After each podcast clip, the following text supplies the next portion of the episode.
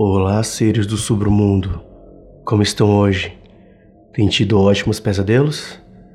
Eu gostaria de começar esse cast lendo um e-mail de um dos fãs, Breno dos Anjos. Ele escreveu assim: Boa noite, Bruno Lima. Meu nome é Breno dos Anjos e estou escrevendo simplesmente para elogiar seu trabalho no Spotify. Sempre que possível, eu compartilho no meu Instagram a história que estou ouvindo. Ouço quase sempre no carro, indo e voltando do trabalho. Parabéns pela qualidade das histórias, das leituras e dos efeitos sonoros. Em breve, pretendo me tornar um padrinho. Mais uma vez, parabéns. Abraços, Breno dos Anjos. Breno dos Anjos, eu que agradeço o seu feedback, cara. São pessoas como você que fazem o podcast ficar melhor com seus feedbacks. Valeu mesmo. Um abraço. Queria mandar também um abraço pro Jefferson, um dos nossos patrões do canal. E se você também quiser se tornar um apoiador ou quiser falar comigo, é só mandar um e-mail para o sobremundo@gmail.com. É possível que eu leia ele aqui no podcast para todo mundo ouvir. E se quiser se tornar um patrão, é só ir lá no patreon.com/barra sobremundo. Você vai encontrar todas as possíveis formas de se tornar um patrão. Então, vamos para a história de hoje. Eu sou o Bruno Lima e esse é o Submundo Terror.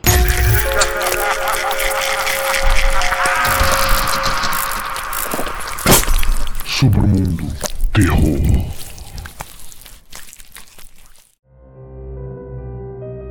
Nenhuma garota jamais se recusou a namorar Charles. Ele nasceu em uma família muito rica. Desde cedo, seus pais o haviam estragado e ele estava acostumado a conseguir tudo o que queria. Quando ele cresceu, seu pai puxou algumas cordinhas e arranjou um emprego bem remunerado para seu filho. Isso permitiu que Charles comprasse qualquer coisa que seu coração desejasse.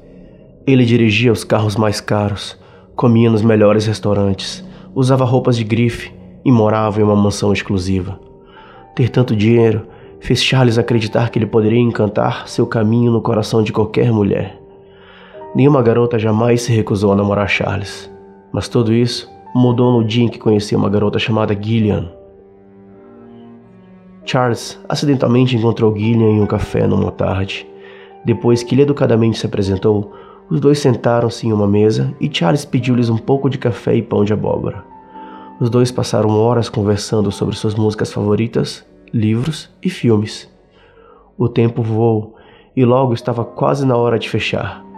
Gillian agradeceu-lhe a comida, as bebidas e a conversa agradável.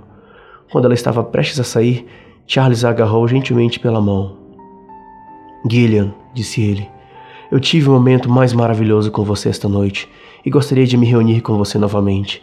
Que tal amanhã à noite, jantar em um filme? Será um grande prazer para mim. Houve uma pequena pausa. Então Charles observou o doce sorriso de Gillian se transformar lentamente em uma careta desagradável. Sinto muito, Charles, disse ela com raiva. É só que, bem, você não é meu tipo. Com isso, ela tirou a mão dele e saiu do café. Charles ficou sentado ali estupefato. Ele não conseguia entender o que ele tinha feito de errado. Eles estavam se dando muito bem, tudo parecia estar indo perfeitamente. O que poderia ter acontecido para deixá-la tão brava?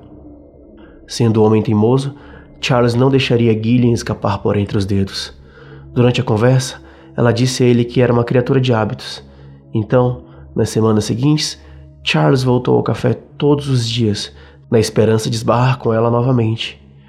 Cada vez que lia, ele tinha um ramo de flores na mão. Todos os dias, Gillian olhava pela janela do café e via Charles sentado dentro esperando por ela. No minuto em que ela o viu, ela se afastou, entrou no carro e partiu. Isso continuou por um longo tempo. Os dias se transformaram em semanas e semanas transformaram-se em meses. Finalmente, Charles não aguentou mais. Depois que Gillian partiu para o que parecia ser a centésima vez, Charles pegou as flores que trouxera para ela e as jogou no chão. Então ele começou a pisotear as flores violentamente, chamando a atenção das outras pessoas no café. Charles nunca se importou se alguém viu seu comportamento ultrajante. É isso, ele gritou. Essa é a última gota, Gillian. Eu não me importo com o que você diz. Eu vou fazer de você minha namorada, nem que seja a última coisa que eu faça. No dia seguinte, Charles procurou o endereço de Gillian na agenda e foi direto para a casa dela. Estava ficando escuro lá fora. Nuvens escuras estavam começando a se formar. Parecia que uma tempestade estava vindo. Charlie saiu do carro e caminhou até a porta da frente de Gillian. Ele bateu impacientemente por cinco minutos antes que a caixa de correio de repente se abrisse. E ele ouviu a voz de Gillian. Charles, o que diabos você está fazendo? Ela perguntou. Charles ajoelhou-se e espiou pela abertura do correio. Gillian, eu não entendo por que você não sai comigo. Nos divertimos muito no café. Nós obviamente temos muito em comum. Nós claramente apreciamos a companhia um do outro. Eu não entendo o que deu errado. Por que você não sai comigo?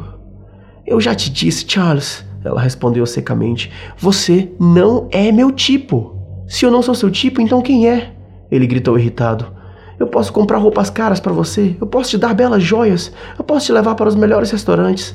O que mais uma mulher poderia desejar? O que eu tenho que comprar para você sair comigo? Houve uma longa pausa. Depois, Gillian abriu a porta. Oh, Charles, Charles, Charles, disse ela, sacudindo a cabeça. Eu te disse que você não é meu tipo. Mas se você realmente quiser saber qual é o meu tipo, apenas entre e eu mostrarei a você. Satisfeito que sua determinação estava começando a dar resultado, Charles entrou no corredor alegremente e Gillian fechou a porta atrás dele. Você vê aquela porta no final do corredor? Ela perguntou. Sim, ele respondeu. Vá para dentro e você vai ver que tipo de homens eu gosto. Charles fez como ela o instruiu. Ele caminhou até o final do corredor e abriu a porta. Havia uma escada que levava a um porão. Enquanto descia as escadas, Charlie se perguntou o que Gillian queria mostrar a ele. Ele imaginou que ela deveria ter fotos de todos seus ex-namorados que ela queria que ele visse. Quando chegou ao final da escada, percebeu que havia um odor estranho. Cheirava a carne podre. Colocando a mão sobre o nariz e a boca, ele pegou o interruptor de luz e ligou. Para seu horror, ele percebeu que estava cercado pelos cadáveres de 12 ou 13 jovens rapazes.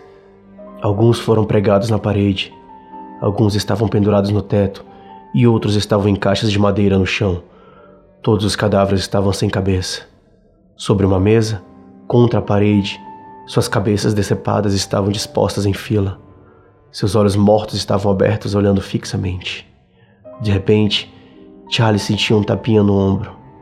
Ele se virou e encontrou Gillian parada ali, segurando o machado.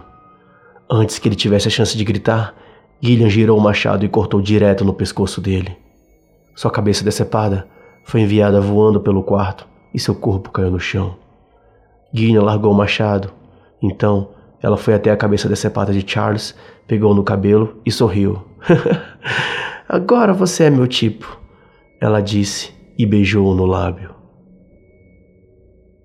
Gostaram da história Seres do Submundo? Não esqueçam de se inscrever aqui no canal do Spotify. Se possível, visitar a nossa página do Facebook e Instagram também. Se quiser se tornar um patrão, já sabe, só ir no submundo.com barra Patreon. Boa noite e bons pesadelos.